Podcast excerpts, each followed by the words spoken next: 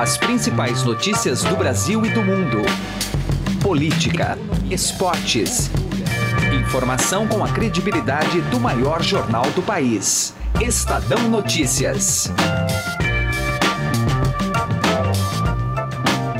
Olá, eu sou Emanuel Bonfim e está começando a partir de agora mais uma edição do Estadão Notícias, nosso podcast com análises, entrevistas e informações sobre os temas mais importantes do momento no Brasil e no mundo.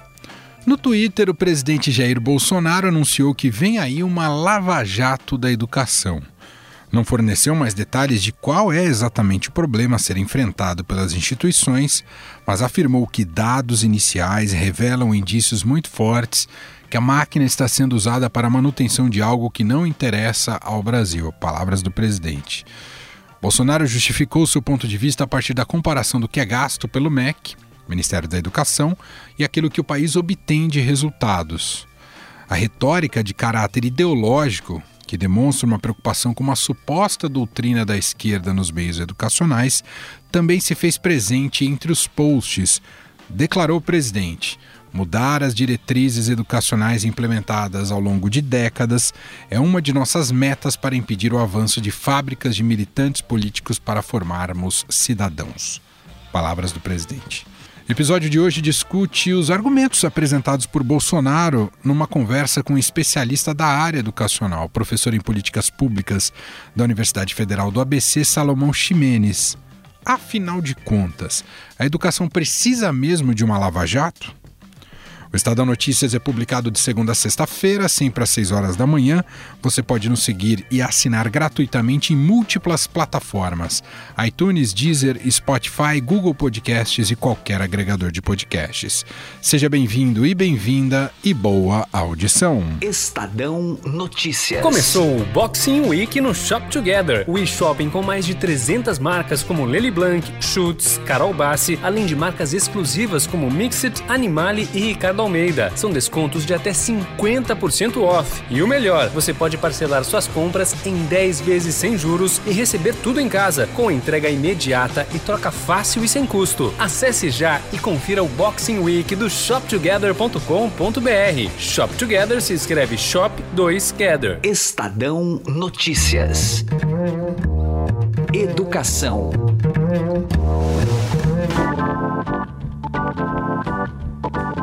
Nosso assunto agora é educação e vamos repercutir e entender um pouco mais as declarações feitas pelo presidente Jair Bolsonaro sobre a educação.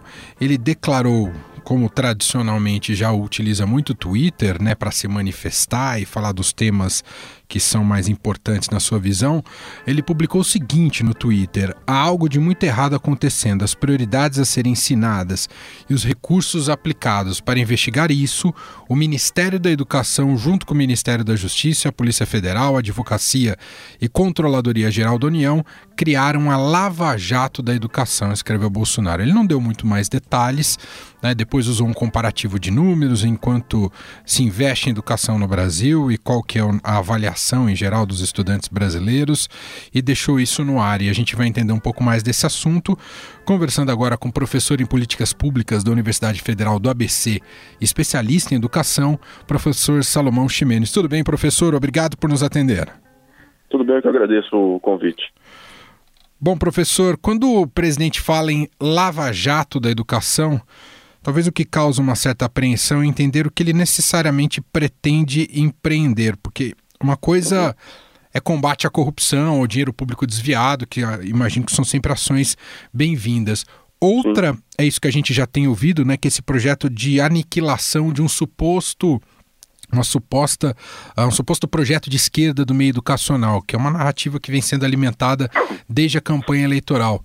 O senhor diria que o, a batalha do Bolsonaro é mais, e no campo educacional, é mais ideológica ou há boas intenções no lastro administrativo? Bem, é bastante preocupante essa forma em que o presidente Bolsonaro encara os problemas educacionais a serem enfrentados, né? ou seja, numa perspectiva de espetacularização é, do problema educacional e fazendo referência a ao que se convencionou chamar de Operação Lava Jato, né, que é uma operação contra a corrupção, é, que tem efeitos é, evidentes no sentido de, de, de, avançar no combate à corrupção, mas também, é, inegavelmente, provocou uma espécie de uma devassa, de uma desestruturação de todo o setor produtivo. E isso, quando nós trazemos para a área da educação, é bastante, é bastante preocupante, né? ou seja, essa perspectiva de que a prioridade em termos de política educacional num país como o nosso, que segue com indicadores educacionais bastante preocupantes, atrasados, com uma desigualdade educacional tremenda, com uma não implementação do Plano Nacional de Educação, aprovado por unanimidade em 2014.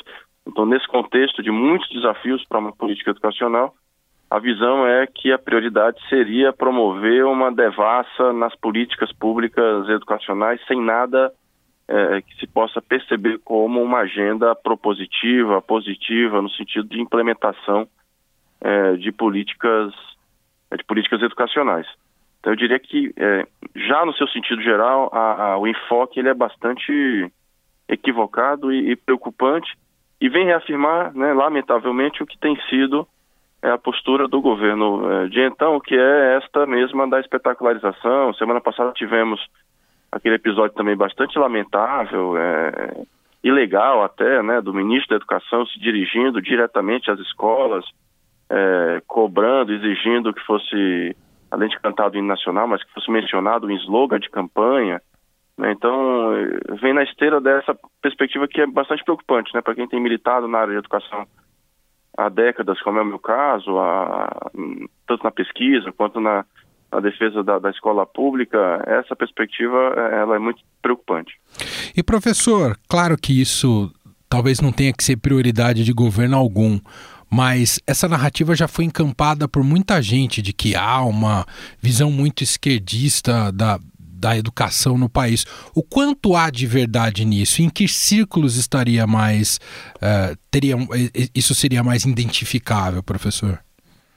Veja, isso me parece muito mais um espantalho né, ideológico que tem sido promovido a partir é, de movimentos como o autodenominado Escola Sem Partido, né, no sentido de é, desviar, talvez, a atenção né, sobre quais são, de fato, os problemas educacionais. É, é não existe, ou seja, é, algumas pesquisas, inclusive recentes, mostraram isso, essa perspectiva de partidarização cotidiana na vida escolar é, no Brasil. Que existe, na verdade, como problema real das escolas públicas no Brasil é a precariedade, é a desvalorização do magistério. O ministro, o, desculpa, o presidente menciona é, os dados da OCDE em relação ao financiamento, mas não menciona, por exemplo, o indicador que mostra que o Brasil é o país em que a carreira do magistério, que deveria ser, né, ou seja, os professores e as professoras deveriam ser a carreira das principais carreiras públicas em qualquer país, é no Brasil a mais desvalorizada. Né, os estudantes com boas notas não querem ser professores. Isso é uma tragédia brasileira que, lamentavelmente, esse discurso é, fanático em torno é, da partidarização é, desvia o foco. Né? Isso não é verdade, é tanto não é verdade que existe uma partidarização uma, em termos de esquerda, né? ou seja, uma disseminação de uma ideologia de esquerda nas escolas públicas brasileiras que o Bolsonaro é presidente do Brasil. Se houvesse essa disseminação, certamente, né, ou seja, isso não teria acontecido. Então, isso não me parece ser um fato que corresponda à realidade e o pior, ele tira de fato da agenda pública os grandes problemas da educação. O senhor falou em recursos públicos, para a gente concluir, professor, e ouvindo a sua análise, né, entre esses posts feitos pelo presidente Jair Bolsonaro no Twitter, em um deles, ele diz o seguinte: em 2003, o MEC gastava cerca, o MEC, o Ministério da Educação, gastava cerca de 30 bilhões de reais em educação. E em 2016, gastando quatro vezes mais, chegando a cerca de 130 bilhões de reais, ocupando as últimas posições no Programa Internacional de Avaliação de Alunos, o PISA. Enfim, é de uma certa maneira que o presidente uhum. tentando fazer essa correlação de dinheiro investido e resultado colhido. Há uma disparidade muito grande mesmo no Brasil? Não há? Como é que o senhor vê?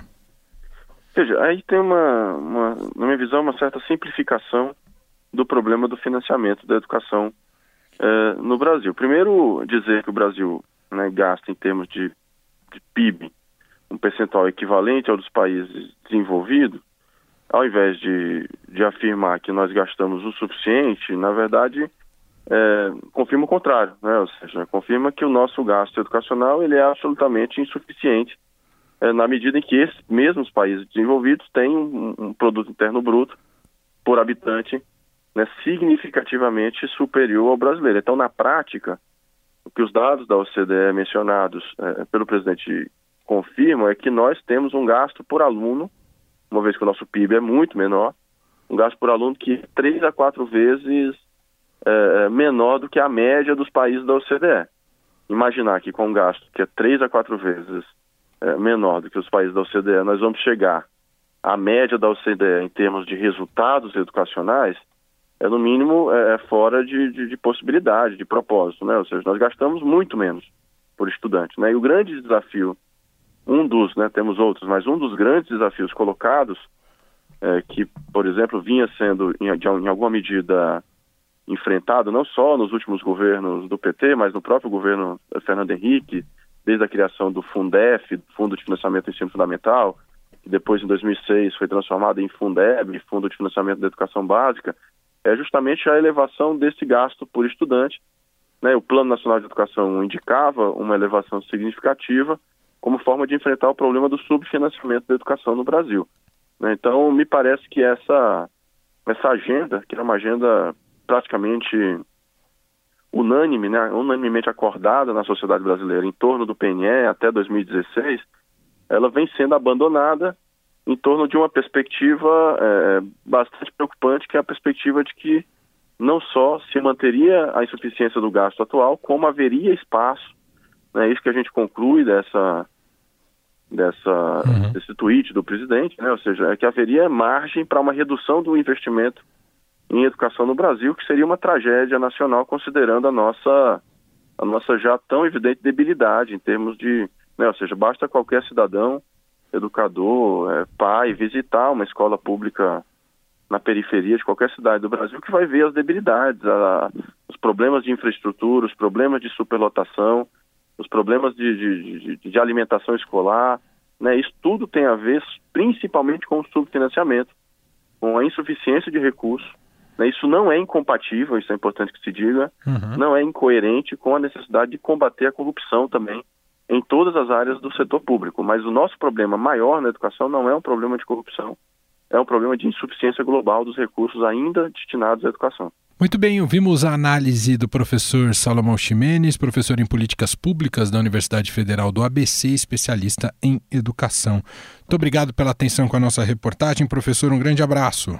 Muito obrigado também, eu que agradeço. Estadão Notícias. Se você já tem um plano de previdência privada, faça a portabilidade para a XP Investimentos. Acesse xpi.com.br e traga sua previdência para XP. Não custa nada, é direto no site e sem nenhuma burocracia. Mais fácil que fazer portabilidade de celular. Se você ainda não tem previdência, abra agora sua conta na XP Investimentos.